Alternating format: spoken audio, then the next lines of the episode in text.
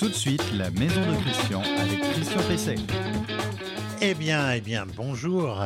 Effectivement, je suis, je suis Christian Pesset. Nous voici réunis euh, pour un nouvel épisode de La Maison de, de Christian, la seule émission consacrée euh, entièrement à la maison, à la construction et à son aménagement. Comme euh, chaque semaine, eh bien, je vais vous parler aménagement de la maison, de votre appartement, rénovation, équipement, isolation chauffage pour qu'il soit euh, toujours plus agréable, plus performant euh, et plus euh, habitable, on va dire, dans lequel vous allez vous sentir le mieux possible. Je vous rappelle que vous pouvez retrouver cette émission tous les samedis matins et toutes celles qui précèdent également sur le site reno-info-maison.com, sur la page Facebook du même nom, sur LinkedIn et sur les principales plateformes de podcast. Alors aujourd'hui, euh, c'est une émission un peu spéciale, même totalement spéciale. Euh, je vais tenir ma promesse puisque je vous avais annoncé euh, que j'irais vous représenter, si j'ose dire, sur le Mondial du bâtiment, plus connu pour l'un de ses salons qui est Batimat, mais il y a aussi Interclimat et Idéobain. Et je m'y suis rendu avec mon fidèle assistant qui, est, qui est Adrien. J'y ai fait un certain nombre d'interviews de marques et de représentants euh, des filières, comme, euh, comme disent les, professionnels. Alors les trois salons que je viens de citer étant réservés euh, aux professionnels, c'est donc une exclusivité que je vous propose avec un thème principal incontournable aujourd'hui cette année qui est la décarbonation. On va voir à quoi cela ressemble, on va voir ce que cela euh, va vous dire. Alors on va se retrouver tout de suite donc euh, euh, à Batimat. Finalement, je vous souhaite un bon salon. Eh bien oui, je suis à Batimat. C'est parti pour une semaine pratiquement de pérégrination dans les stands et un certain nombre d'interviews pour vous faire profiter des nouveautés et de tout ce qu'il peut y avoir sur cet immense salon qui est évidemment le mondial du bâtiment, parce que j'ai dit bâtiment, mais c'est aussi Idéobain et Interclimat. Bonne visite avec moi.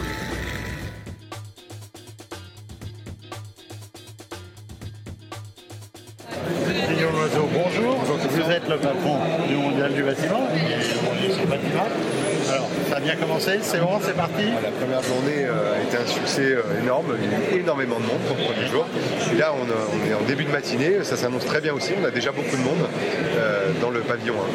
Très bien, eh bien, on y va, on est parti pour un certain nombre de vidéos. Bonne journée. Merci. Je suis maintenant avec Bernard Rolagne. Bernard Rolagne, il est président de Coeneuve. Bonjour Bernard. Bonjour Christian. Vous pouvez nous dire en quelques mots ce que c'est que Coeneuve Oui, bien sûr. Coeneuve est une association qui a été créée en 2014 au moment des débats sur la loi de transition énergétique et qui regroupe, qui a été créée à l'initiative d'industriels fabricants de chaudières, pompes à chaleur. Vous avez retrouvé les grands noms Vaillant, Wiesmann, euh, De Dietrich, etc. Donc des industriels, des énergéticiens comme GRDF et Front Gaz Liquide, euh, ainsi que les organisations professionnelles du bâtiment comme la, la FFB, la CAPEB et le SINASA pour apporter une réponse concrète à la décarbonation du bâtiment. Très bien. Alors, pour le, bâtiment, vous pouvez nous dire quelles sont euh, les priorités pour réussir finalement la rénovation énergétique? Ce qui est important, effectivement, ce sont les, priorités. Pour nous, les priorités, elles tiennent en, trois grands axes. Le premier point, c'est naturellement l'efficacité énergétique et la sobriété, pour diminuer véritablement les, besoins et les consommations d'énergie. J'insiste bien de toutes les énergies. Deuxième point, c'est le verdissement la décarbonation de toutes ces énergies, pas uniquement d'électricité, mais de toutes euh, les énergies. Le troisième point, effectivement, c'est le développement de nouveaux produits qui permettent justement d'optimiser et de répondre aux grands enjeux de la transition.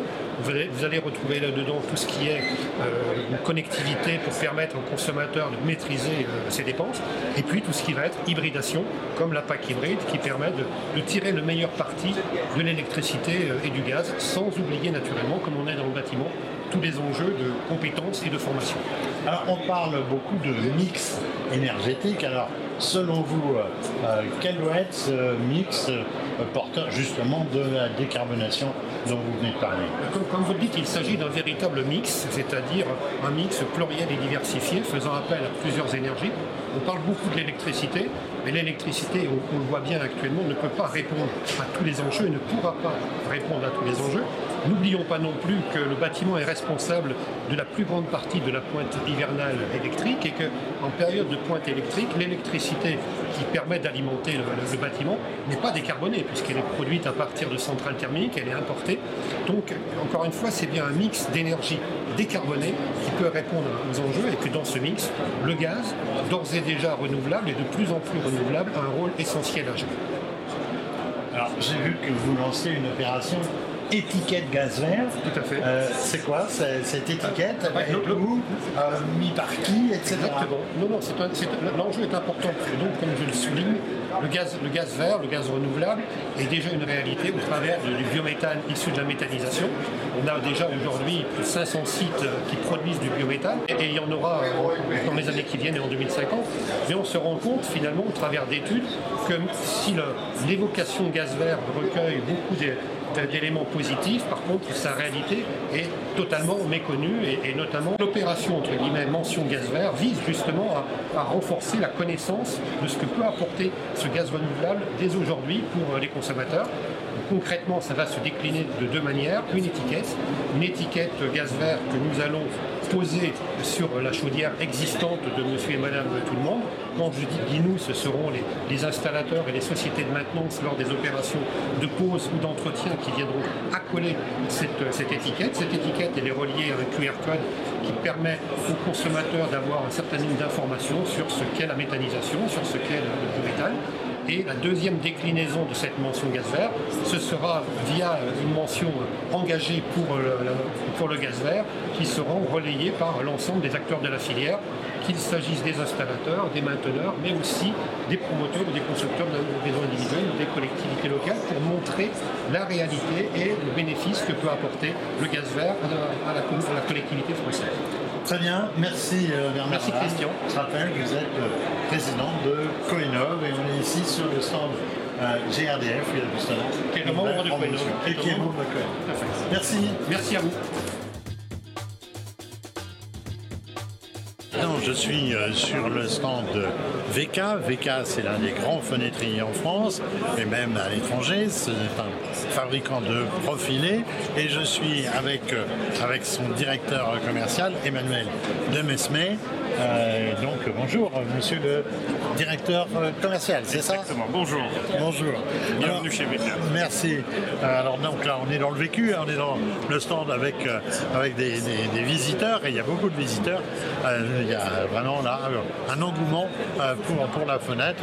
C'est clair que c'est un, un des éléments majeurs dans la rénovation, et notamment dans la rénovation énergétique. Alors, ma, ma première question, ça va être justement, quelle est la place aujourd'hui de la fenêtre dans la rénovation énergétique?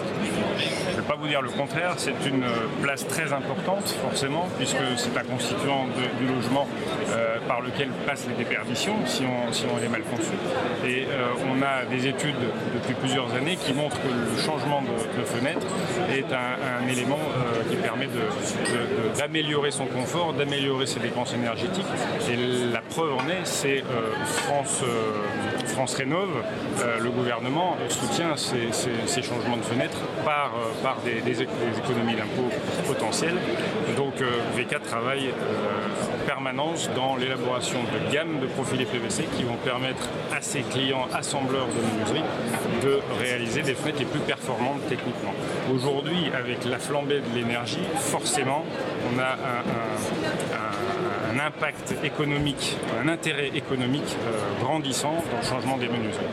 Alors, on parle beaucoup évidemment de, de bas carbone euh, en ce moment. Alors, euh, qu'est-ce qu'est-ce que peut être une fenêtre bas carbone? Alors ça c'est un sujet assez compliqué, mais euh, c'est un sujet très important puisque le salon Batimat s'est positionné comme étant promouvoir le, bâtiment bas carbone. Et chez VK, on est en avance par rapport à cette, ce besoin d'abaisser le poids carbone des bâtiments, puisqu'en fait, pour réaliser une menuiserie bas carbone, il faut arriver à rentrer dans ce qu'on appelle dans une économie circulaire. Une économie circulaire, ça veut dire qu'on va pouvoir réintégrer de la produits recyclés, du PVC recyclé dans ces menuiseries. Comment on fait ça Depuis 30 ans, VK a développé des systèmes de récupération de, PVC, de broyage de cet ancien PVC qu'on a mis euh, dans les années 80, 90, 2000 pour les réintégrer dans ces fenêtres. Ce qui fait qu'en fait, on a euh, aujourd'hui, dans une fenêtre VK neuve, on a 70% de matière recyclée d'une ancienne fenêtre qui a été posée dans les années 80. Ce phénomène d'économie circulaire, ça fait qu'on baisse le poids carbone, l'impact carbone de la menuiserie, et on va sortir ce qu'on appelle des FDES pour prouver le, poids carbone de ces fenêtres, et on va arriver à des, performances assez uniques sur le marché, de l'ordre de 50 kg. Alors je crois que dans, dans cet objectif bas carbone, vous présenter une innovation sur, euh, sur ce salon. Tout à fait. Euh, à la fois les FDES qu'on va avoir euh, l'année prochaine et qui vont permettre dans le bâtiment neuf de, FDES, FDES, des fiches de déclaration environnementale. Très bien, merci. Et donc ça va nous permettre de, prouver aux, grands acteurs de la construction neuve de cet impact de bas carbone, mais également dans tous les produits qu'on développe, comme par exemple ce nouveau coulissant BK Slide i5, on l'éco-conçoit, c'est-à-dire que tout de suite les outils qui vont nous permettre de concevoir ces profilés en PVC, ils intègrent 70% de matière recyclée. ce, profil, ce produit, pardon, de par sa conception technique, mais également le fait qu'on essaye d'affiner les masses pour avoir un meilleur rapport solaire, euh, euh, permet d'avoir vraiment un impact euh, meilleur au niveau énergétique, économie d'énergie et également moins d'impact possible sur l'environnement. Très bien. Merci Emmanuel Demesmet. Je rappelle, vous êtes donc directeur euh, commercial. Euh, marketing aussi, Exactement. Voilà. Euh, donc c'est VK. Merci beaucoup.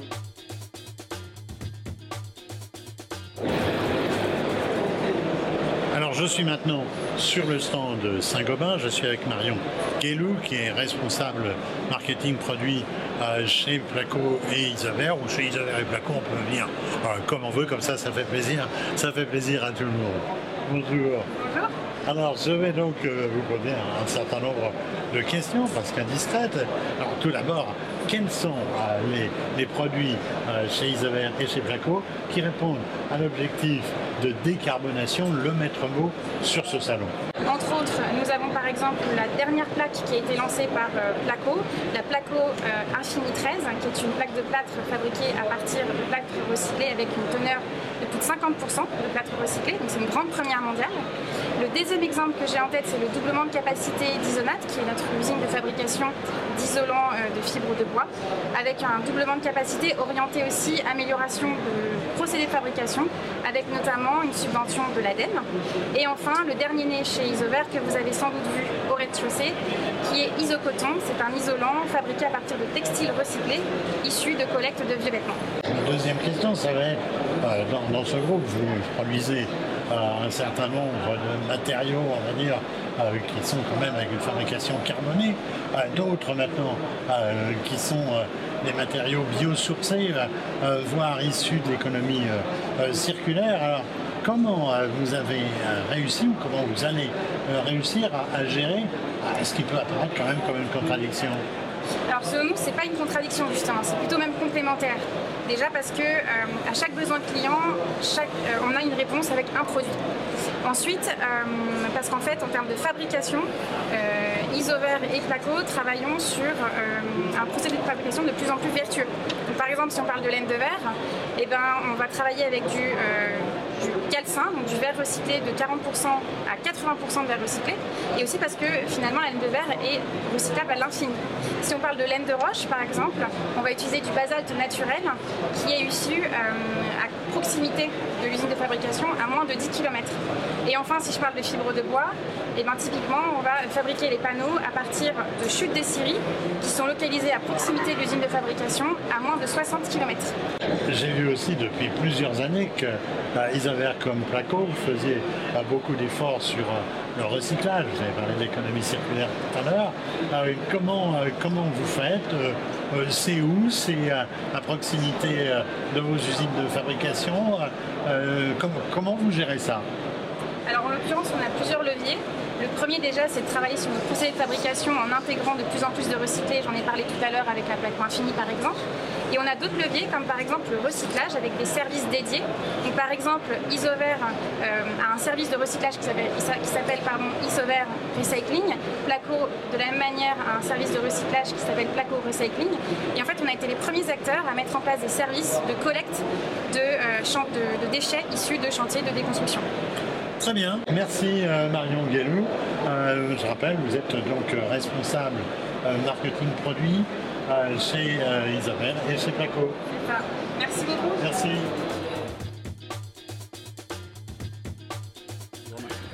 Eh bien, maintenant, me voici dans la verdure. Euh, c'est normal. Je suis avec euh, Teddy Puot, qui est euh, délégué général de Qualité NR. Bonjour Teddy. Bonjour Christian. Euh, donc, bah, je vais poser un certain nombre de questions, évidemment, sur les, sur les énergies renouvelables. Ça, ça, va, de, ça va de soi. Alors, les énergies renouvelables, eh bien, elles prennent une place prioritaire dans la rénovation énergétique. Alors, euh, on imagine qu'il y a des qualifications précises. Euh, quelles sont justement euh, les qualifications requises et pour lesquelles votre, organisme procède à des certifications, j'imagine? Oui, on procède à des qualifications d'entreprise. Ce qu'on constate actuellement, c'est qu'il y a vraiment un, boom des demandes de qualification, en particulier euh, sur les, pompes à chaleur et euh, le chauffage au bois, mais, euh, mais également sur le photovoltaïque et, le solaire thermique. Alors, à Qualité ENR, nous, on a des marques pour différencier chaque acteur dans, dans ces différentes filières. Et vous avez ici le panel des qualifications proposées par notre association. qui, différencie ces installateurs par filière, donc le solaire thermique, le bois, le photovoltaïque et le pompe à chaleur. Alors, la, déception, euh, franchement, il faut ça le dire, elle, est parfois, elle vient parfois d'un manque d'engagement euh, de, certains professionnels. Est-ce que vous sentez euh, une montée de l'engagement qualité des pros? Alors, de manière générale, oui. On, a historiquement les, installateurs qui étaient le, le plus engagés dans ce type de, de démarche et on voit arriver des installateurs de chauffage plus traditionnel, gaz et fuel, qui maintenant s'intéressent aux énergies renouvelables et pour qui la marche est un peu plus haute que ceux qui euh, étaient passionnés par le sujet. Mais, euh, mais on voit que le nombre de personnes euh, intéressées par les qualifications augmente. Pour vous donner des ordres de grandeur, on est passé en trois ans d'à peu près 15 000 à presque 30 000 qualifications actives. Donc il y, a, un, vrai, un vrai développement en tout cas de, de cette approche sur les énergies renouvelables par les chauffagistes et électriciens plombiers.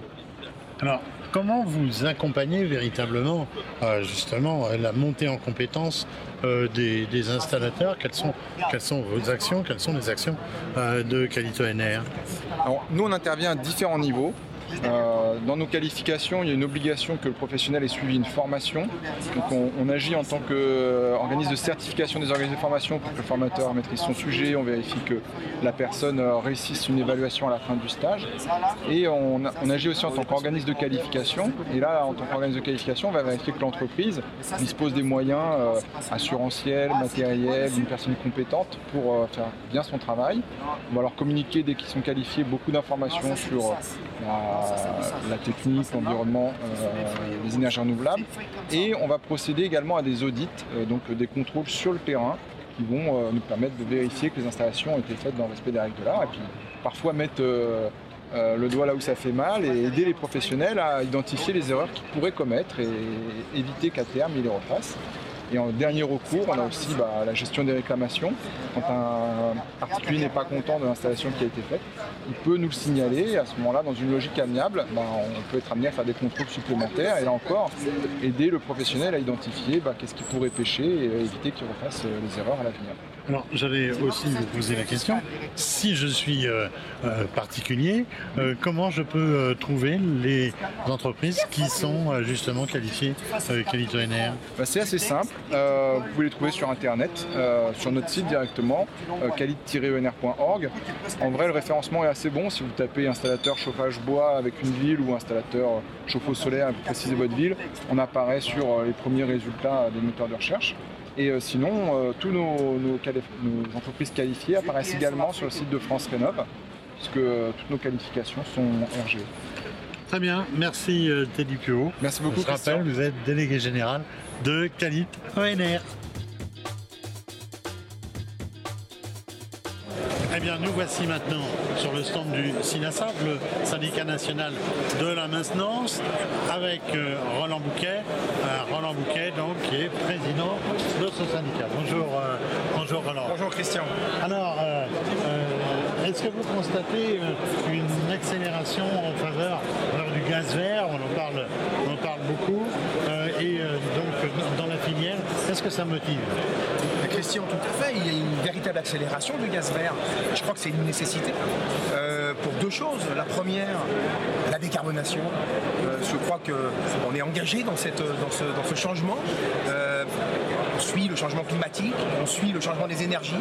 Et ça, c'est la première chose. La deuxième chose, bien entendu, bah, pour la sobriété énergétique également, verdir nos, nos tuyaux demain, c'est encore une fois plus qu'une nécessité.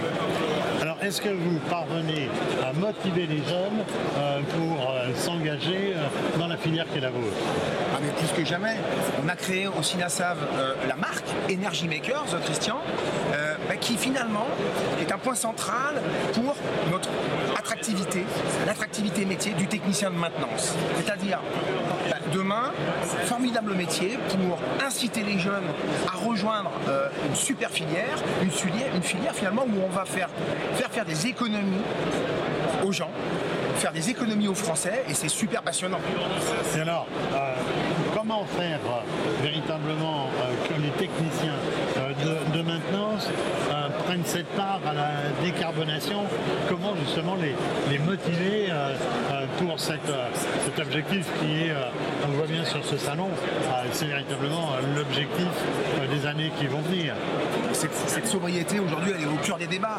Je crois que les jeunes dans les écoles, dans leur apprentissage, ils ont des cours de sobriété maintenant en, en- en école, en collège, en lycée. Donc le, tec- le- métier technicien de maintenance répond pleinement à cet enjeu. Vous savez, on intervient 14 millions de fois par an chez les clients particuliers, chez nos clients particuliers, chez les Français, pour entretenir leur appareil. Quelle formidable opportunité demain pour nos jeunes de venir participer à cette sobriété énergétique, à venir expliquer comment euh, faire faire des économies par un réglage fin du thermostat, par la pose d'une sonde extérieure, euh, par une bonne prise en main de l'installation. Donc vraiment, euh, c'est un métier plein d'avenir. Donc c'est véritablement, on va dire, une révolution dans votre métier avec des, de nouvelles transversalités? Je crois qu'on peut dire ça, c'est une véritable révolution énergétique avec un virage qui a été entrepris maintenant il y a quelques années, des pouvoirs publics qui nous montrent la voie, mais je crois que la voie de la décarbonation, la voie de- du verdissement des énergies, euh, de toutes les énergies, c'est un enjeu majeur de société, c'est un enjeu majeur pour la planète. Merci Roland Bouquet, je rappelle que vous êtes président SINASAV. Merci Christian.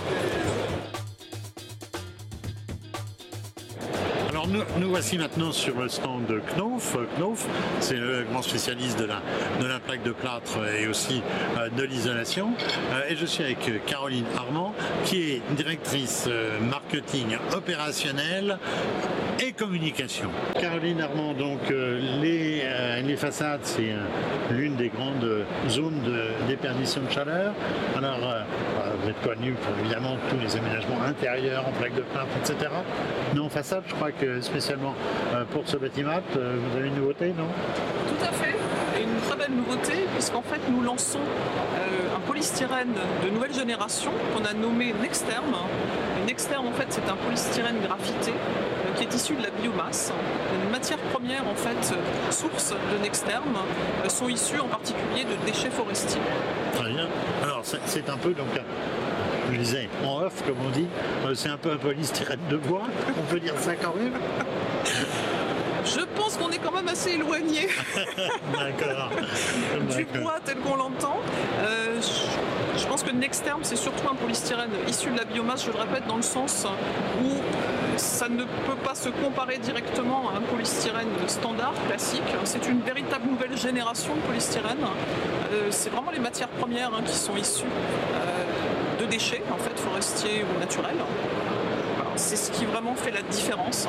Par contre, si vous regardez demain un échantillon de Nexterm par rapport à un échantillon d'un autre produit PSE graphité de la même gamme, ils sont totalement identiques et ils ont d'ailleurs les mêmes performances techniques. D'accord. Euh, comment voyez-vous justement euh, l'évolution euh, des matériaux euh, d'isolation dans la rénovation énergétique Cette transition donc vers le biosourcé, vous l'avez amorcé? Et puis il y a aussi toute la question du recyclage et de l'économie circulaire Je dirais que cette transition, elle est déjà bien amorcée. Elle est amorcée à travers différentes pistes de travail. Il y en a une que je précisais juste avant, qui est des PSE de nouvelle génération, comme Nexterm issus de la biomasse, qui permettent, on va dire, de conserver les mêmes qualités techniques, par exemple en façade, mais pas que, qu'un polystyrène classique. En parallèle de ça, Knauf a lancé cette année Thermasoft Natura. En fait, c'est un produit qui est issu de trois fibres végétales euh, qui sont on va dire cultivées en France comme le lin, de fibres recyclées comme le coton, donc issues de déchets en de coton de l'industrie euh, vestimentaire tout simplement, euh, et de lin. Et là, c'est les fibres longues de lin qui sont utilisées, qui par ailleurs n'ont pas d'autre usage à la date d'aujourd'hui. Ce nouvel isolant est biosourcé. C'est une laine en fait. Ce sont des panneaux souples, utilisables en rénovation et utilisables aussi dans des ERP demain. Dans vos gammes de, euh, de plaques de plâtre, euh, euh, il y a des produits qui sont améliorants de la qualité de l'air, on va dire, qui sont donc faits pour assainir l'air intérieur qui, on le sait, est beaucoup plus pollué généralement que l'air extérieur. Est-ce que vous pensez que c'est suffisamment connu et globalement comment ça fonctionne? Parce qu'il y a parfois des doutes dans le grand public. Il faut vraiment les convaincre, je pense. Je dirais déjà que comment ça fonctionne. Il faut savoir que ces, ces plaques de plâtre ou ces plafonds plâtre qui intègrent cette technologie qui chez nous s'appelle en fait parler du traitement de l'air, euh, c'est une technologie en fait qui n'est pas visible. Je pense que c'est aussi pour ça que les gens ne se rendent pas compte euh, de ce traitement de l'air. Euh, C'est une catalyse en fait qui est faite de différents COV, des formaldéhydes en l'occurrence, et qui permet donc de traiter sur le long cours. hein. C'est c'est quelque chose qui, est en continu dans le temps. Il n'y a pas de fin de vie, on va dire, de ce process, hein, qui permet donc de traiter, d'évacuer une partie des COV des pièces courantes. Répondre à votre seconde question, à savoir est-ce que c'est suffisamment connu? Nécessairement, je vous dirais, c'est peut-être pas suffisamment connu, c'est surtout euh, insuffisamment employé. Euh, pourquoi? Parce que ça rend vraiment un service en termes d'amélioration de l'air intérieur. C'est, je pense, reconnu dans certaines applications comme les crèches, parce que là, je dirais, le besoin, il est, euh, important, il est reconnu, il est essentiel, et donc euh, c'est souvent prescrit dans ce type de pièces. Mais ça peut rendre bien des services aussi, comme par exemple évidemment dans les chambres d'enfants ou dans les chambres tout court. Donc cette préoccupation, elle va en, en augmentant. Euh, on a tous vécu un confinement, une crise en fait liée au Covid, qui fait que ce confort finalement euh, dans l'aménagement intérieur et dans l'habitat, il est prégnant aujourd'hui. Et donc je pense que la demande s'améliorera, augmentera dans les années à venir. Et le dernier point peut-être qu'on peut préciser, c'est que cette technologie, on l'intègre aujourd'hui dans des plaques qui ont différentes valeurs ajoutées, pas que celle-là. Et ça aussi, c'est un moyen demain euh, bah, de faire du traitement de l'air finalement en plus du reste, hein. plus de l'acoustique, en plus de, de la dureté des plaques. Très bien, merci euh, Caroline Armand, je rappelle, vous êtes euh, directeur marketing et opérationnel et, et communication. Merci, Merci et à bon vous. salon. Merci à vous.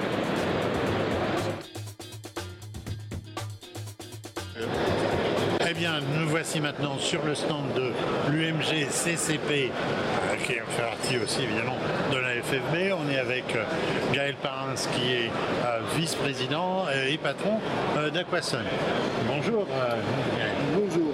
Alors, on, va, on va parler, donc euh, évidemment, on va parler euh, de- d'énergie renouvelable. Alors, quelle est la place du, du solaire dans, dans le mix énergétique et l'objectif donc de décarbonation? Quel grand Alors, mot du salon à l'heure actuelle, le- la présence du solaire, hein, si je prends le marché de toutes les unités gaz, pompe à chaleur installées, c'est à peu près 1 million d'unités par an. Et le solaire combiné, c'est à peu près 400 unités par an. Et à peu près euh, 2000 saisies par an. Donc on va dire que nous sommes une poussière. Mais la demande de décarbonisation arrive et là maintenant les demandes explosent d'une façon, euh, je dirais, c'est la même vitesse qu'au micro mais sans s'arrêter. Ça fait depuis, depuis 8 mois, on est au micro, dans le solaire, qui monte, qui monte, qui monte, et ça s'arrête pas. D'accord. Alors, euh, la grande question qui se pose quand même, parce que quand il y a des booms euh, comme ça, est-ce que la formation des installateurs est suffisante pour, faire face justement à, cette croissance euh, inattendue, parce qu'elle est depuis un moment, mais est-ce que, est-ce que, est-ce que les installateurs sont, sont vraiment Alors, on, a, on s'aperçoit qu'on a de plus en plus euh, de demandes pour des formations sur du solaire thermique, qu'il y a de plus en plus de sessions qui sont ouvertes en solaire thermique. Ça monte en compétence gentiment, mais je dirais que le problème n'est plus là.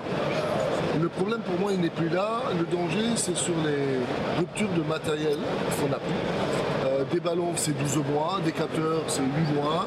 Et donc, ce qui veut dire que les jeunes entreprises qui ne sont pas dans le business, qui n'ont pas d'accord avec des fournisseurs, vont avoir du mal à s'approvisionner via des grossistes. Je dirais le danger n'est pas là. C'est pas la formation. La formation peut monter en compétence. Il y a tout ce qu'il faut en formation. C'est la matière première.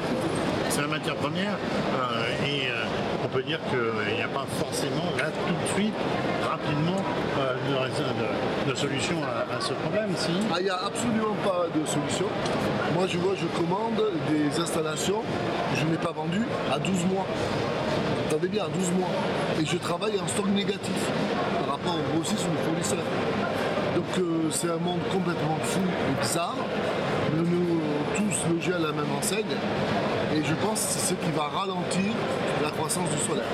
Mais la demande est là parce que au prix de l'énergie, il y a eu des accords européens, donc quoi le kilowattheure, le mégawattheure était à 160, ça veut dire que ça va être 4 fois plus cher, grosso modo. Donc 4 fois plus cher, le solaire thermique, euh, il va s'amortir, avant il s'amortissait en 10 ans, il va s'amortir en 4 ans ou 5 ans. Donc évidemment qu'il a son jeu, mais faut-il qu'on puisse avoir toutes les fournitures partout. Il faut quand même euh, conseiller aux gens de, de passer commande, quoi, parce que Alors, je- et sinon ils n'en auront jamais. Alors je dis aux gens il faut passer commande. Mais pour passer commande, alors là je vais être très clair. Il faut que l'entreprise ait une qualification. Mais pour moi ça ne suffit pas. Il faut regarder si cette entreprise a fait des installations à côté. Il faut aller visiter ces installations. Parce qu'à ce moment, on se retrouve avec des éco-brigands qui vendent n'importe quoi, n'importe comment. Le client n'est pas technicien. Il ne sait pas si ça va de 200, de 300 tant de mètres carrés là. Donc la seule chose, c'est une qualification et aller visiter des chantiers qui sont réalisés par cette entreprise. Et après, regardez peut-être aussi les notations sur Google avec les commentaires. D'accord. Qualification, c'est laquelle? Ce sont Alors, lesquelles?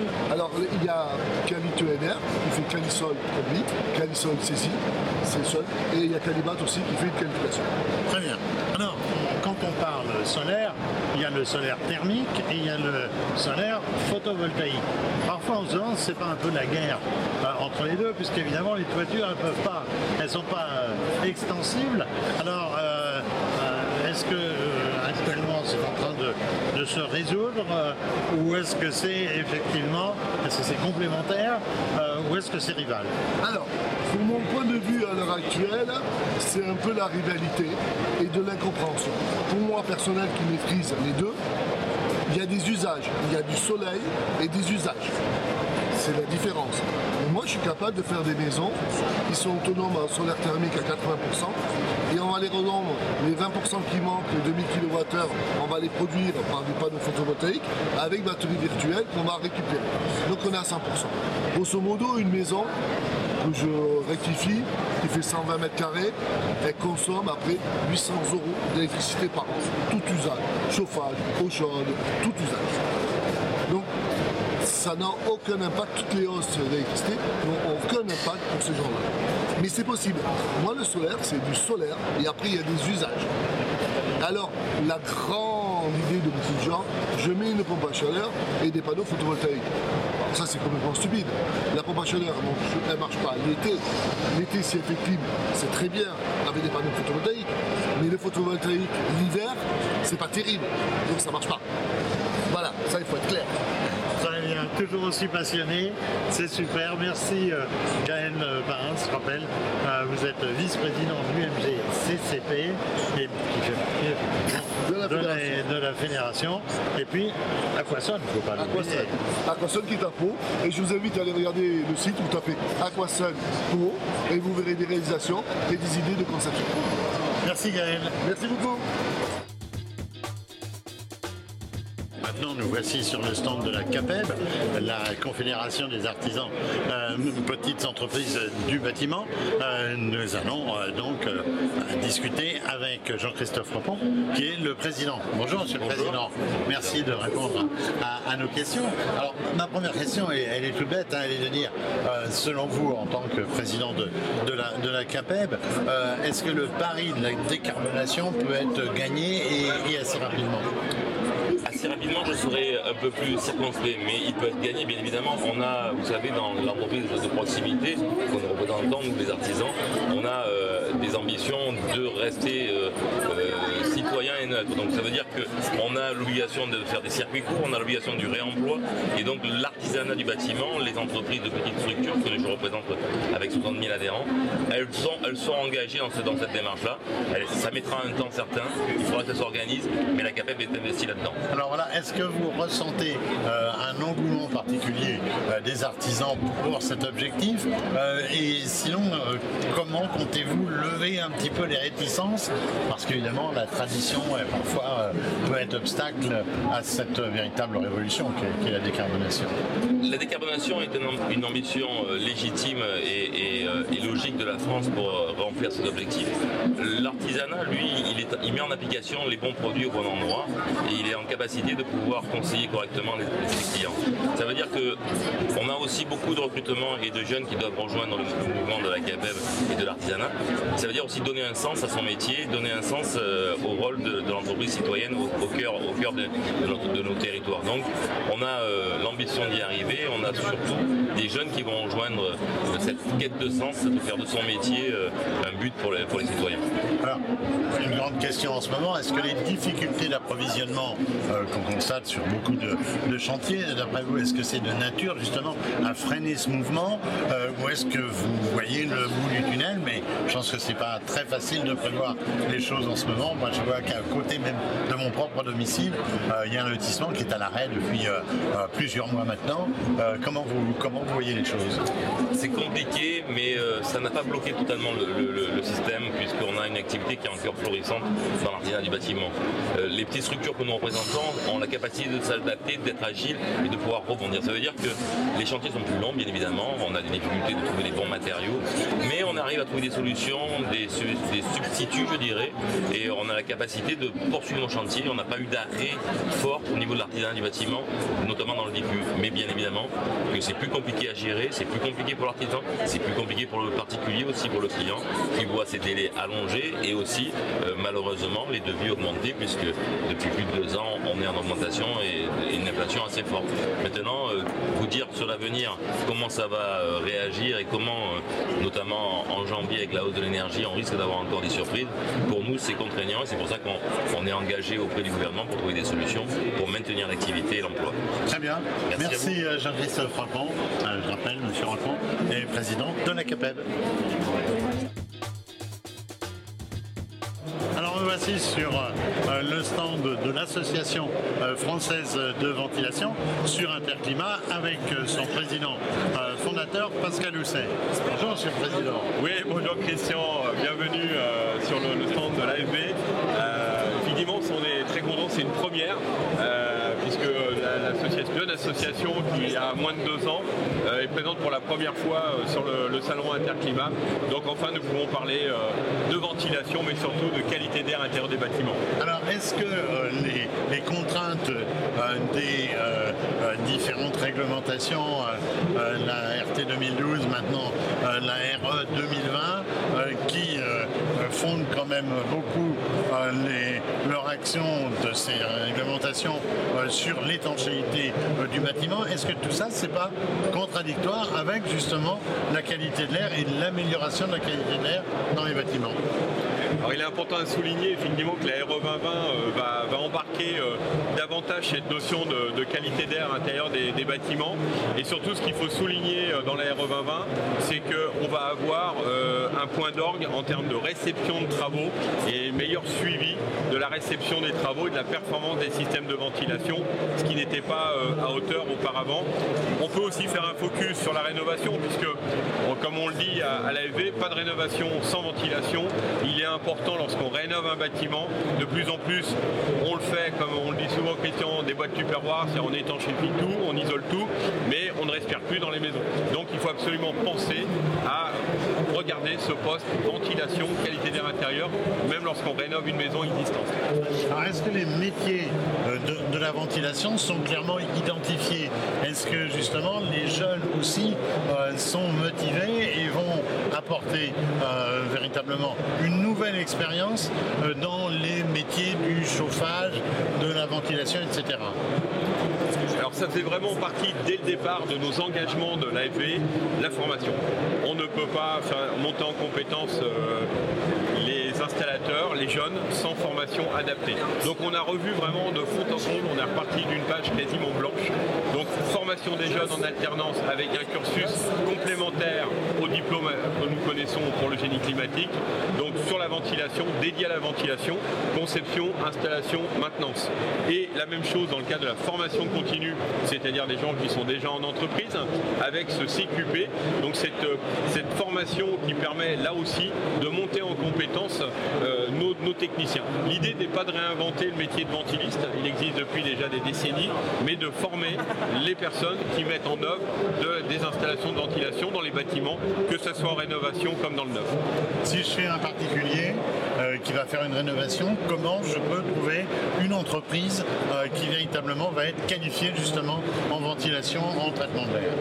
Alors nous avons créé, euh, même avant l'existence de l'AFV, c'est partie des travaux préparatoires que nous avions fait euh, avec les organisations professionnelles, une qualification RGE, donc Ventile Plus, qui a été mis en place avec euh, Cali Culinaire, Calibat et, et Califelec, de manière à pouvoir euh, mettre en exergue, c'est-à-dire que le particulier qui cherche un pro de la ventilation pour le résidentiel, il peut trouver une entreprise qui a cette, euh, ce savoir-faire et surtout c'est un pro qui peut l'accompagner pour avoir des aides pour le- les travaux de ventilation dans sa maison dans le cadre de la rénovation.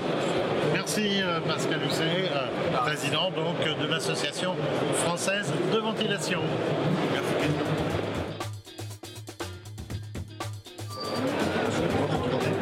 Bien, je suis euh, sur le stand de la, de la FFB, donc euh, à Batimat.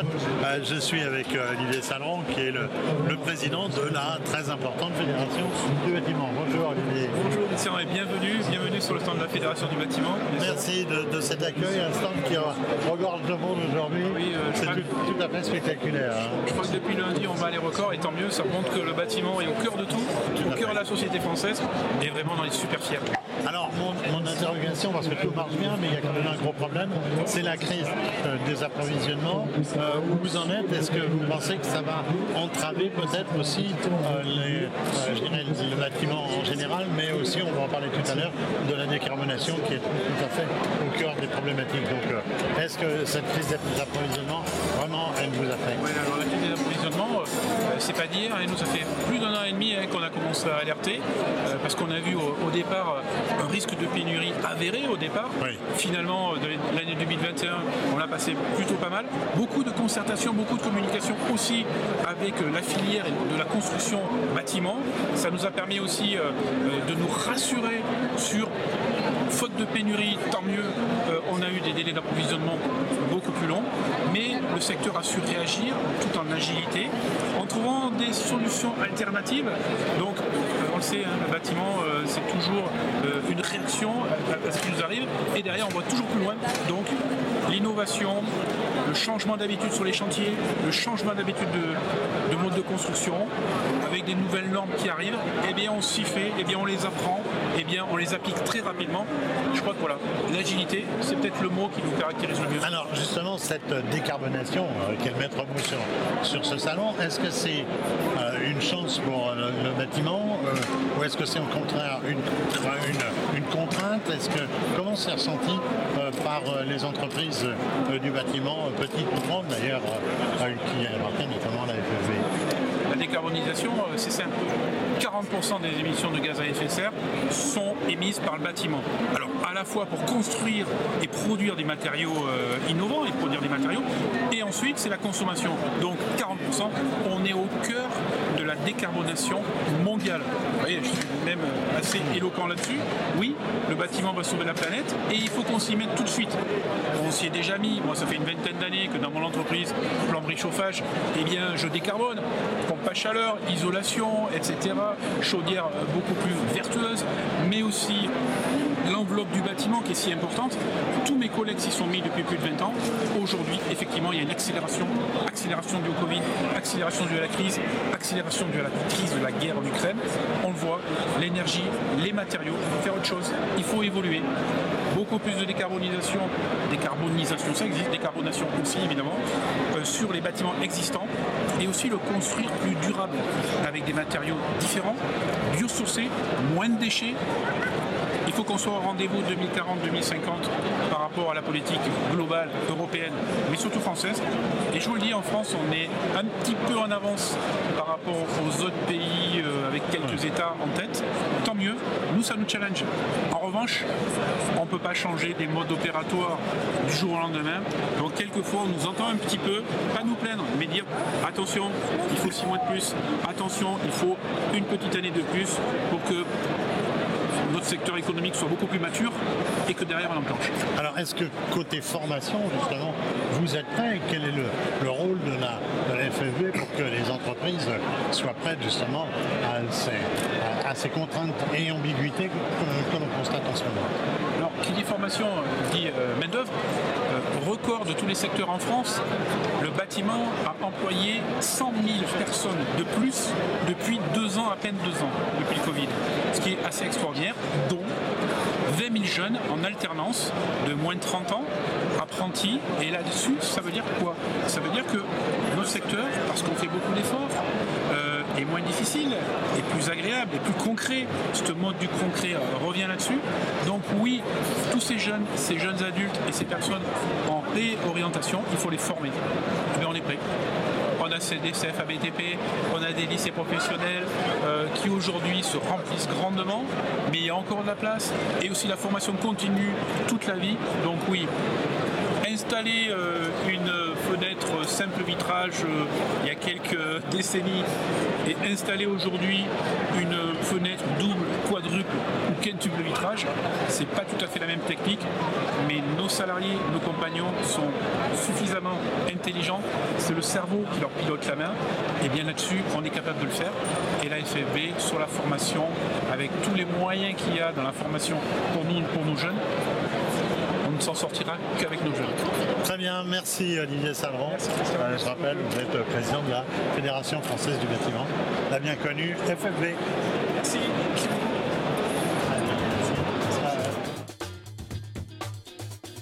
Eh bien, me voici maintenant sur Interclimat. Sur Interclimat, où il y a également beaucoup de monde. Euh, je suis sur le stand BDR Termea. C'est euh, Denis Triche échappé avec euh, donc Fabrice Chami. Bonjour. Bonjour. Vous êtes donc euh, directeur euh, marketing. Commercial et marketing. Commercial et marketing. Voilà. Donc euh, avec vous, on va parler euh, évidemment euh, chauffage. Alors la- ma première question, c'est donc à travers vos, vos deux marques, à travers donc cette, cette structure, vous engagé depuis longtemps dans l'efficacité énergétique. Est-ce que vous conseillez- est-ce que vous considérez que vous avez une longueur d'avance dans, dans ce domaine? Et si oui, pourquoi? Alors, ça va être un match qui est long. Euh, ce qui est sûr, c'est qu'une de nos forces, c'est le côté généraliste. On fait toutes les énergies, toutes les solutions, et on est convaincu que l'avenir, c'est l'hybridation, c'est le fait de connecter les différentes énergies, et c'est comme ça qu'on va arriver à avoir les meilleures solutions, parce que bien malin, qui peut prédire dans 5 ans le prix et la disponibilité de telle ou telle énergie. On parle beaucoup de décarbonation, hein, c'est le maître mot. On l'entend sur les trois salons euh, donc, euh, du, mondial. Euh, Est-ce que la, PAC hybride, puisqu'on en a parlé beaucoup, j'en ai moi-même parlé, on a même fait, on a suivi une installation avec vous. Est-ce que la PAC hybride pour vous, c'est véritablement la solution d'avenir? On reviendra sur l'hydrogène ensuite, mais sur la, sur la PAC hybride, je crois que votre opinion, c'est pas seulement la PAC et une énergie, c'est plutôt du mix énergétique Ah oui, complètement. Euh, oui, la PAC avec relève électrique est intéressante, mais dans beaucoup de configurations, on a absolument besoin d'une autre énergie. Et vous le verrez en bas, vous avez euh, une solution avec une hybride fuel, avec une hybride gaz, on pourrait même avoir du solaire. Donc le mix, c'est vraiment l'enjeu. Pourquoi? Bah, Tout simplement parce que avec une pompe à chaleur en relève électrique, vous allez avoir des, besoins de beaucoup d'électricité. Toutes les installations électriques ne le permettront pas et tous les réseaux ne le permettront pas. Il nous faut absolument arriver à mixer de façon à, à tirer le meilleur parti de chaque énergie. Alors, je crois qu'au niveau des carbonations, j'en parlais à l'instant, euh, vous êtes aussi engagé euh, dans l'hydrogène et même vous avez un petit scope à nous annoncer, non? Oui, absolument. Alors, ça fait maintenant, ça fait depuis 2014 qu'on investit en recherche et développement. Ça fait trois ans qu'on a des installations qui sont en test en France, Euh, notamment une qu'on a beaucoup médiatisée euh, dans la Loire, à Châteauneuf, avec une chaudière 100% hydrogène, une chaudière 20% hydrogène. On a réussi à, gagner plus de 24 tonnes de CO2 en un an. Et effectivement, un petit scoop, on vient de remporter, on est lauréat l'innovation GRDF sur un chantier neuf euh, qui se situe à Brunois, euh, donc porté par la mairie et, un promoteur très innovant. Et donc on va avoir une chaudière avec son électrolyseur, parce qu'on va produire localement l'hydrogène qu'on va venir injecter directement la chaudière, pas de stockage, donc toute sécurité. Et en plus, c'est une technologie qu'on connaît très bien depuis plus de 10 ans chez nous. En quelques mots, ça marche comment? Ça veut dire que euh, on, on de l'eau et, on retourne à l'eau quelque part? Eh ben, c'est exactement ça, c'est un cycle très vertueux, parce que vous prenez une molécule d'eau, H2O, vous venez la faire traverser par un courant électrique. D'un côté, vous avez l'hydrogène, de l'autre côté, de l'oxygène. Et puis, vous avez de la chaleur. Bah, nous, ça tombe bien, c'est tout ce qu'il nous faut pour faire fonctionner une chaudière. Donc, on prend tout cet ensemble, met directement dans le brûleur, donc hydrogène, oxygène et la chaleur qui est récupérée par la chaudière. On a un système qui a une performance de 95%, donc super performance. Et quand vous brûlez de l'hydrogène, qu'est-ce qui se passe? Ben, Pas de CO2 et vous refaites de l'eau. La boucle est bouclée. La perspective d'une commercialisation de ce type de matériel? Ça fait beaucoup de scoops que vous me demandez. Alors, on a 15 installations prévues sur la fin d'année et les premières ventes sont prévues pour mi-fin 2023. Très bien, merci euh, Fabrice Chochani.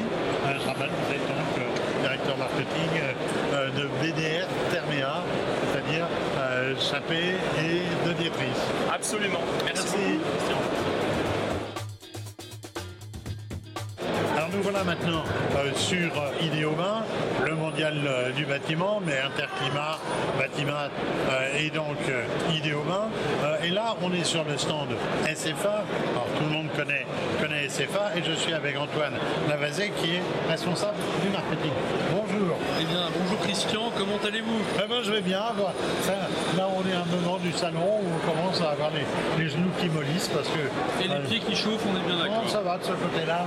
Euh, J'ai pas besoin de pompe-à-chaleur ni de réfrigération dans les, dans les chaussures. On est bien d'accord. D'accord, alors, SFA, euh, c'est des pompes, c'est des broyeurs, euh, très connus pour les broyeurs évidemment, mais le groupe, c'est aussi la balnéo, c'est le, c'est le bien-être, traitement de usée. Vous pouvez nous, nous, nous ra- nous ra- nous rassembler un peu tout ça Alors bien sûr, SFA, inventeur du Stanley Broyer en 1958, une activité de broyeur, de pompe et bien d'autres choses depuis sa fondation. Mais dans le groupe, on trouve également des solutions de bien-être pour la douche et les spas avec la- marque Kinedo, très connue également. Et pour toutes les solutions de traitement de l'eau, on a la marque SFA Enviro qui s'occupe plus spécifiquement des équipements les stations d'eau usée.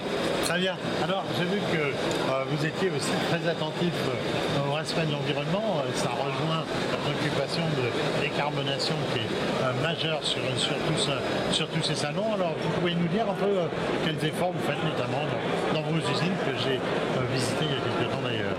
Oui, alors d'ailleurs, merci Christian pour la visite, et la rétrospective que vous avez faite de notre savoir-faire de notre savoir-être, puisque nous avons fait le choix d'avoir une production pour la marque en très grande partie française, et ce qui prouve ailleurs notre attachement au territoire et euh, à la qualité des personnes qui fabriquent nos produits, et européenne, puisqu'aujourd'hui euh, nos principales usines sont trois d'entre elles en France et une en, une en Allemagne. Ce qui veut dire que, également dans nos usines, nous prenons soin de nos collaborateurs et de nos collaboratrices avec des solutions adaptées sur la chaîne de production, sur la prévention des TMS également. J'ai vu voir qu'il y avait quand même une forte composante aussi euh, de préoccupation sociale chez vous. C'est M. Perdriel, le, grand patron, la tête de Rousseau, si l'ose dire. Euh, nous parler un petit peu aussi de, cet aspect des choses? Alors oui, bien sûr, M. Perdriel, euh, il insuffle beaucoup de choses encore, encore aujourd'hui. Dans les actions concrètes qu'on va pouvoir trouver, par exemple, c'est le remplacement des cales en polystyrène dans les produits par des cales en carton recyclé en nid d'abeille. C'est le remplacement des éclairages dans les usines par des solutions euh, totalement LED qui permettent de faire de l'économie d'énergie et donc c'est bon pour la planète. Et euh, également, c'est avec des gammes de produits qu'on a euh, lancées depuis une quinzaine d'années qui sont les Sani Compact sur lesquels on a une réduction importante de la consommation d'eau sur les chasses d'eau. Merci Antoine Lavazet, je rappelle, vous êtes responsable marketing donc chez SFA et aujourd'hui sur, sur Interclimat. Merci Christian Pesset, toujours un plaisir.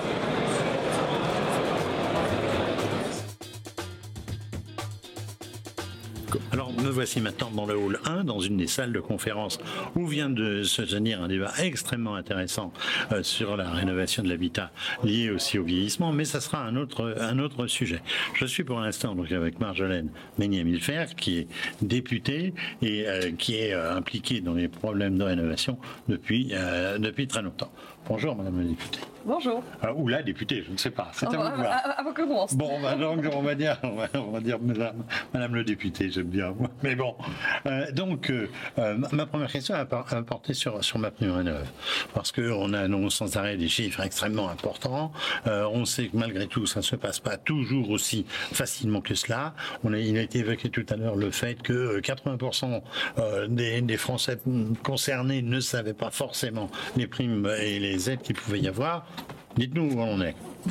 Alors, il faut, euh, pour savoir où on en est aujourd'hui, il faut savoir d'où on est parti. Et il faut savoir qu'il y a même simplement cinq ans en arrière, le sujet de rénovation énergétique, euh, personne n'en parlait. Aujourd'hui, la rénovation énergétique, tout le monde sait de quoi il s'agit et tout le monde est capable aujourd'hui de se dire que pour avoir euh, de l'information, il peut aller du côté de France Rénov. Et ça, c'est extrêmement important parce que ça a été un énorme travail de simplification à la fois de l'information, avec une création d'un réseau d'information unique sur le territoire qui est chapeauté par ce terme, France Rénov, et par des conseillers qui sont là, déployés dans tous les territoires pour répondre aux gens. La deuxième étage, le deuxième étage de cette fusée euh, qui va venir ensuite, ça va être la question des accompagnateurs Rénov. Et ces accompagnateurs Rénov, ils vont être là pour conseiller les gens réellement dans les, dans les travaux et même pour les accompagner, pour coordonner les chantiers et avoir encore un degré complémentaire d'accompagnement pour les ménages. Et la dernière euh, brique, c'est cette question du financement. Ce financement qui, effectivement, on le sait, euh, pouvait être euh, compliqué et aujourd'hui, qui est quand même extrêmement simplifié puisqu'on a essayé d'agréger autant que possible l'ensemble des, financements qui existaient pour les mettre dans un seul outil qui aujourd'hui est distribué par l'ANA. Donc c'est quand même un énorme travail de simplification et de coordination qui a été mis en œuvre les cinq dernières années. on a fait aussi en sorte de redéployer les aides vers ceux qui en avaient le plus besoin. Il faut savoir qu'en comparaison, le crédit d'impôt transition écologique qui existait avant, il était surtout consommé par les ménages les plus aisés. Aujourd'hui, ma prime rénov, elle est distribuée en priorité aux ménages les plus précaires et modestes et les très modestes. Donc de cette façon-là, on peut dire que c'est quand même un succès, même si effectivement en France on a tendance à, déplorer les trains qui arrivent en retard. Il y a quand même des trains qui arrivent à l'heure, il faut le dire et il faut le, répéter parce que je crois que euh, nos artisans dans les territoires qui font ces travaux-là, ils, ont aussi besoin d'être encouragés dans le bon sens. Il n'y a pas que des gens malhonnêtes euh, dans ces métiers, il n'y a pas que des travaux qui se passent mal, même si on aime bien en parler à la télé. Je crois qu'il faut dire que les choses globalement vont dans le bon sens, se, construisent, se consolident et s'améliorent. Alors, dans ces différents salons euh, qui avaient lieu euh, autour du mondial euh, du bâtiment, on a beaucoup parlé décarbonation. Et on, voit un débat qui reste celui de la rénovation poste par poste ou de la rénovation globale.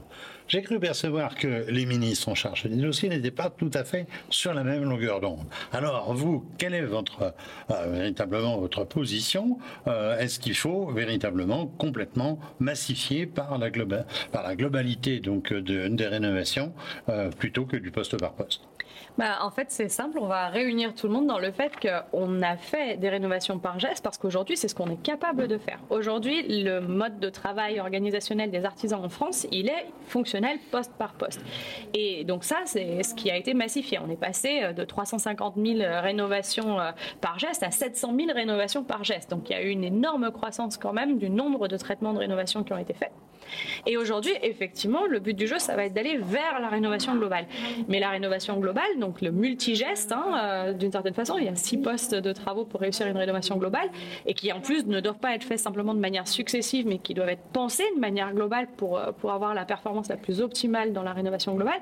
Ça, c'est quelque chose pour lequel le marché n'est pas encore organisé réellement. Donc si on disait du jour au lendemain, on ne fait que de la rénovation globale, la réalité, c'est qu'on ne pourrait pas faire face et qu'on créerait euh, de la malfaçon et des des éco-délinquants qui vous diraient oui, oui, je sais faire et qui en réalité n'y arriveraient pas parce que ce n'est pas une compétence que nous avons euh, pour le moment encore déployée sur les territoires. Donc le sujet, c'est bien de passer de l'un vers l'autre et pas cracher sur les gestes euh, parce que pour les gens, les gestes comptent quand même. Chaque geste compte pour la planète, donc il faut quand même euh, qu'ils aient lieu. Mais progressivement, ces gestes, il faut qu'ils fassent boule de neige et qu'ils agrègent de geste en geste une dynamique de plus en plus coopérative, collective, pour aller vers une logique globale dont on a l'intention qu'elle arrive le plus tôt possible parce qu'en réalité, c'est celle qui donne les meilleurs résultats en termes de performance énergétique, en termes de performance financière. Mais encore une fois, bah, il faut, on ne peut pas aller plus vite que la musique, comme on dit. On a besoin de, consolider et de construire cette, organisation dans tous les territoires. Et, donc ça, ça prend un petit peu de temps, il faut le reconnaître. Alors, les incertitudes internationales, les problèmes de guerre en, Ukraine, les ruptures d'approvisionnement euh, qu'on constate aujourd'hui, et puis d'un autre côté, quelques incertitudes politiques en termes de majorité et donc de, décision. Est-ce que tout cela ne va pas être perturbant pour ce projet euh, tout à fait essentiel euh, qu'est la rénovation énergétique d'un côté et la décarbonisation en même temps? Alors, la situation de, tension sur l'approvisionnement énergétique en France, au contraire, renforce la nécessité d'action sur le sujet de la rénovation énergétique. Tout le monde en a bien conscience. Et donc, pour le coup, c'est un sujet sur lequel il n'y a pas de dissensus euh, politique, sur lequel il y a vraiment euh, une volonté d'aller vers qui est commun à l'ensemble des groupes politiques. Et donc, euh, concrètement, là-dessus, et pour une fois, il n'y a pas de débat. Très bien. Merci euh, Marjolaine Meunier-Milfer, je rappelle. Euh, vous êtes euh, députée et en charge de beaucoup de, ces dossiers et aussi avec la responsabilité de l'association HQE. Euh, j'accueille euh, maintenant euh, Emmanuel Bavou. Bonjour. Bonjour Christian. Bonjour. Emmanuel Bavou, qui est donc responsable du pôle marché chez GRDF. on va parler évidemment du gaz, hein. on a beaucoup parlé déjà. et donc, je vais vous poser à Emmanuel un certain nombre de, questions. Alors, le gaz, il est actuellement chahuté. comment se, présente là, actuellement la situation d'approvisionnement pour l'hiver. On est aujourd'hui avec un problème même d'approvisionnement de carburant en essence, en tout cas sur la, sur la région parisienne. Comment vous voyez les choses? Est-ce que le risque de coupure, comme il avait été envisagé, euh, s'éloigne? Dites-nous tout ce que vous savez. Euh, tout d'abord, euh, bonne nouvelle, puisque les remplissages des, stocks maintenant sont quasi effectifs. On est à plus de 99% de remplissage, donc ça laisse quand même un, bon présage pour les, mois à venir. L'autre bonne nouvelle, c'est les pouvoirs publics qui ont quand même annoncé que les particuliers seraient préservés. Euh, et si jamais il devait y avoir des coupures, des délestages, euh, ce seraient plutôt les gros consommateurs qui seraient concernés en premier. Donc pas d'inquiétude à avoir pour les particuliers pour se chauffer cet hiver au gaz. Alors, euh, on a aussi pas mal parlé ces derniers temps dans, mon émission, notamment du gaz vert, le, gaz issu de la méthanisation. Alors, est-ce que du coup, ça va accélérer les choses et permettre au gaz de sortir euh, du fantasme du gaz de schiste, parce que je ne pense pas qu'il y en ait tant que ça en France, mais d'une façon générale, euh, du, gaz fossile. Est-ce que ce gaz vert euh, ça devient vraiment une réalité? Paradoxalement, cette, la crise énergétique que l'on vit, euh, c'est aussi, un accélérateur pour le développement des énergies renouvelables, dont le gaz vert euh, fait partie. Il y a une vraie volonté à la fois au niveau européen et français d'accélérer dans le développement de cette énergie. Aujourd'hui, ça n'est plus une vue de l'esprit, puisqu'il y a l'équivalent de 2 millions de, de logements neufs qui consomment du gaz vert en France, 465 sites qui injectent d'ores et déjà du gaz dans les réseaux et plus de 1000 qui sont dans la file d'attente. Donc la dynamique est lancée. On espère pouvoir atteindre les 20% de gaz vert en 2030, c'est demain, et puis les 100% en 2050. C'est parti. Alors, sur ce salon, on m'a parlé aussi hydrogène. Alors, hydrogène dans les tuyaux, si j'ose dire, et puis aussi hydrogène à, faire soi-même pendant sa cuisine, mais presque. Euh, qu'est-ce que vous en pensez? Quel est votre, euh, votre sentiment sur ce qui pourrait apparaître comme une concurrence, euh, en tout cas du gaz naturel et peut-être aussi du gaz vert? C'est une vraie complémentarité. L'hydrogène, on pourrait classifier dans la grande famille des gaz verts, dès lors qu'il est produit à partir d'énergie renouvelable on est sur un patent un peu plus éloigné que lorsqu'on parle de méthanisation et du gaz vert euh, actuel, puisque euh, c'est plutôt à l'horizon de moins une dizaine d'années qu'on pourrait voir arriver des distributions d'hydrogène dans des réseaux qui seraient quand même plutôt destinés aux, industriels dans un premier temps, qui ont besoin de cette énergie pour leur process de fabrication. Je pense que l'utilisation de l'hydrogène en tant que mode de chauffage pour des chaudières euh, pourra être possible, mais dans un futur, un futur beaucoup plus éloigné. Et puis on, a vu que c'était en fin de compte pour l'instant un, pourcentage. On a vu que les chaudières étaient compatibles à 20, peut-être 30% euh, de mais euh, le 100% hydrogène c'est quand même très éloigné. Oui, alors certains industriels qui sont présents ici un monde des prototypes de 100% hydrogène qui pourraient potentiellement être utilisés dans des zones là où on a un peu d'industrie qui serait alimentée et sur certains endroits, pourquoi pas à côté d'un distributeur d'hydrogène pour la mobilité, bah, trouver une production d'eau chaude sanitaire pour euh, les toilettes de la station-service. Vous voyez, on pourrait avoir ce genre d'application à proximité de sites industriels ou de distribution d'hydrogène carburant. Mais euh, aujourd'hui, on est plutôt dans une logique de mélange d'hydrogène dans les réseaux de, gaz, hein, jusqu'à concurrence maximum de, 20%. Ça fait partie des, possibles dans les années à venir aussi. Petit retour sur euh, les notions de prix. Est-ce que le bouclier de protection pour, pour les particuliers, d'après vous, sur les prix du gaz, ça va tenir? Écoutez, euh, les pouvoirs publics ont annoncé un maintien euh, du bouclier euh, pour les tarifs du gaz pour l'année 2023. C'est une bonne nouvelle. Il y aura une, augmentation en début d'année hein, de, 15% qui a été annoncée sur les deux énergies, électricité et gaz. Donc il y a toujours une protection effective des consommateurs face aux marché, hein, tel qu'on le voit aujourd'hui, mais il y a aussi des offres euh, faites par les fournisseurs euh, qui sont en dehors de ce bouclier tarifaire, qui sont indexés dessus, des prix bloqués sur plusieurs années. Donc il existe multiples systèmes pour se mettre à l'abri de cette frénésie qu'on voit actuellement sur les marchés d'énergie et qui touchent l'ensemble des énergies. Merci, euh, merci Emmanuel Babou donc pour ces, informations sur le gaz, gaz vert, on en a déjà parlé, on y reviendra.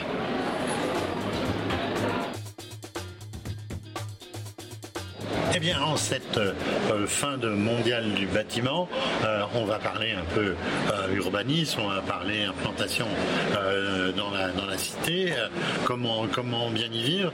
Et nous avons avec nous François Pellegrin, qui est donc architecte bien connu, architecte urbaniste et président d'honneur de, de l'UNSFA. Alors, bonjour. Bonjour. bonjour François. à, l'issue donc de, ce mondial du, bâtiment, quels sont pour vous les les axes qui se dégagent euh, en matière d'urbanisme et donc une barre de citoyens dans la cité aussi Alors d'abord, c'est vrai que c'est heureux de se retrouver dans un bâtiment parce que le précédent était il y a, bien plus longtemps. Mais pour moi, ça ne fait que confirmer des, idées que je tricote depuis, depuis bien longtemps. C'est vrai que si j'étais négatif, je dirais tout ça était prédit à la reconstruction, on a fait des formes d'urbanisme, on a fait des tours des bars. Un peu plus tard, on a inventé les lotissements. Hein, c'était plus commode d'aller de, construire sur des terres à betteraves. C'était soi-disant moins cher parce que le banquier euh, raisonnait avec son 33% d'endettement, mais il disait pas aux jeunes ménages qu'en vérité il serait à 40 parce qu'il fallait remplir les deux pleins d'essence de, dans la voiture. Donc on a, on a commis quelques péchés quand même euh, sur des formes d'urbanisme. Euh, sur l'habitat, on se soigne bien avec la RE 2020. Donc ici, on découvre plein de produits, plein de solutions.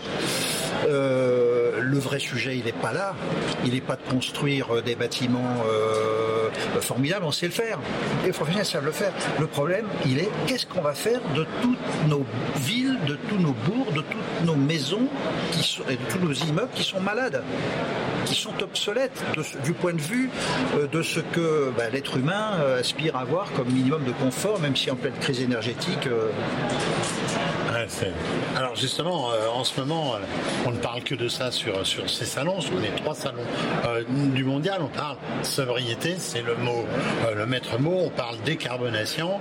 Alors, quelles sont, d'après vous, les, les conséquences de cela et, que va devenir la ville à construire ou, comme vous le disiez, à, remettre, à remettre en, quelque part en actualité Comment vous voyez les choses?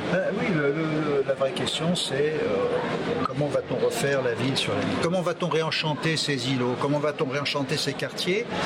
Et alors, euh, ce qu'on sait démontrer aujourd'hui, c'est qu'aucune cause n'est perdue. On sait donner à un immeuble, mettons construit dans les années 70, des vertus, des ambitions, des performances qu'il n'avait même pas visées à sa construction initiale. Donc on sait upgrader un immeuble. Donc euh, il faut maintenant upgrader des quartiers, les réenchanter. Et ça, euh, on, sait le faire, mais ça va demander quelques moyens. Ça va demander une implication très forte des élus. Ça va euh, demander de la confiance des habitants. Ça va euh, si, je raisonne par exemple sur le sujet de, l'îlot, euh, aujourd'hui on a plein de solutions, mais on est quand même très dédié bâtiment. Bâtiment neuf comme bâtiment rénovation. Mais je voudrais attirer l'attention sur le fait que l'échelle du bâtiment ou l'échelle de la parcelle interdit d'être vraiment très intelligent. En tout cas, nous prive de leviers de mutualisation qui sont importants et qui euh, concrètement peuvent se traduire par du moins 15, moins 20% sur les coûts de sortie de réhabilitation donc, si on travaille sur un périmètre plus élargi, tel que l'îlot, on peut embarquer plein de choses. La biodiversité, l'intergénérationnel, la mutualisation des frigories, des calories, enfin, être intelligent. Voilà. Et donc, ça, c'est euh, pour moi ce qui reste, enfin, le, grand chantier qui reste à faire. Ce que je perçois de Batimat, c'est qu'on a les solutions techniques. On a le savoir-faire des artisans, euh, des architectes, des urbanistes, enfin toute la chaîne est, est pleine de bonne volonté. Mais c'est pas nous les décideurs ce sont les habitants et c'est aussi euh, le pouvoir politique. Parce que tout ça coûte très cher. Et les habitants n'ont pas l'argent. Ah oui. Alors, justement, j'allais un peu y venir, les financements, tout cela. Euh, à partir du moment où on voit les contraintes énergétiques, nous des contraintes politiques qui ne seront peut-être que conjoncturelles, espérons-le, et pas structurelles, à quelle échéance vous placez l'hypothèse de cette nouvelle ville, de cette ville, comme vous dites, réenchantée? Bah, Déjà, on sait une chose, c'est que 80% ou 85% euh, est, déjà là dans le construit. On sait, autre chiffre, qu'on renouvelle euh, le parc de 1% par an donc, euh, quand vous me demandez une échéance, euh, mathématiquement, c'est oui, oui, dans un siècle, si on s'y met bien, là, on aura euh, reconsolidé nos bourgs, nos villages et, nos cadres de vie. Donc, le chemin, il est long, il est très long. Et, c'est dommage qu'on ne réalise que maintenant qu'il faille le faire réellement, parce que, voilà, en France, on parle du coût global depuis 40 ans. Mais il n'est toujours pas pratiqué. L'ARE 2020, la réglementation environnementale 2020, commence à nous obliger à le pratiquer, puisqu'avec le poids carbone des bâtiments, avec euh, le regard très insistant sur la consommation de ces bâtiments, les professionnels sont incités très fortement à s'installer dans une logique de coût global. Mais voilà, le problème c'est que euh, on a trop longtemps, depuis, euh, bah, la reconstruction, raisonné en coût instantané. on a même inventé le chemin de grue parce qu'il fallait sortir 1000 logements en un an au prix le plus bas possible. Aujourd'hui, on dépense des fortunes pour réhabiliter ces logements-là. Alors bon, il y, avait d'autres avantages hein, aussi. Euh, on a amené le confort, on a amené la lumière, on a amené l'hygiène dans, dans, plein de, lieux qui n'en avaient pas autrefois. Donc non, non, on a, on a, on a un, long chemin à faire et, tous ensemble ensemble. Il faut vraiment que les acteurs soient là. Euh, les professionnels, je pense, ils sont sur les starting blocks, ils se forment, ils sont prêts, mais encore des freins. Les freins, c'est comment euh, concilier la demande et les financements nécessaires pour satisfaire cette demande. Très bien, merci, euh, merci François euh, Pellegrin, donc architecte urbaniste bien connu, et euh, c'est un peu, reste un petit peu la conclusion finalement de ce mondial du bâtiment pour lequel nous avons fait plus de 15 interviews de professionnels, d'institutionnels aussi. et bien bah, maintenant on va dire à dans deux ans, à dans deux ans, peut-être un peu avant, parce qu'on devrait nous annoncer aujourd'hui peut-être quelques nouveautés en matière de prochaines expositions. Eh bien voilà, le mondial du bâtiment 2022, euh, c'est terminé. Et en attendant, moi je vous dis à la semaine prochaine dans la maison de Christian, évidemment.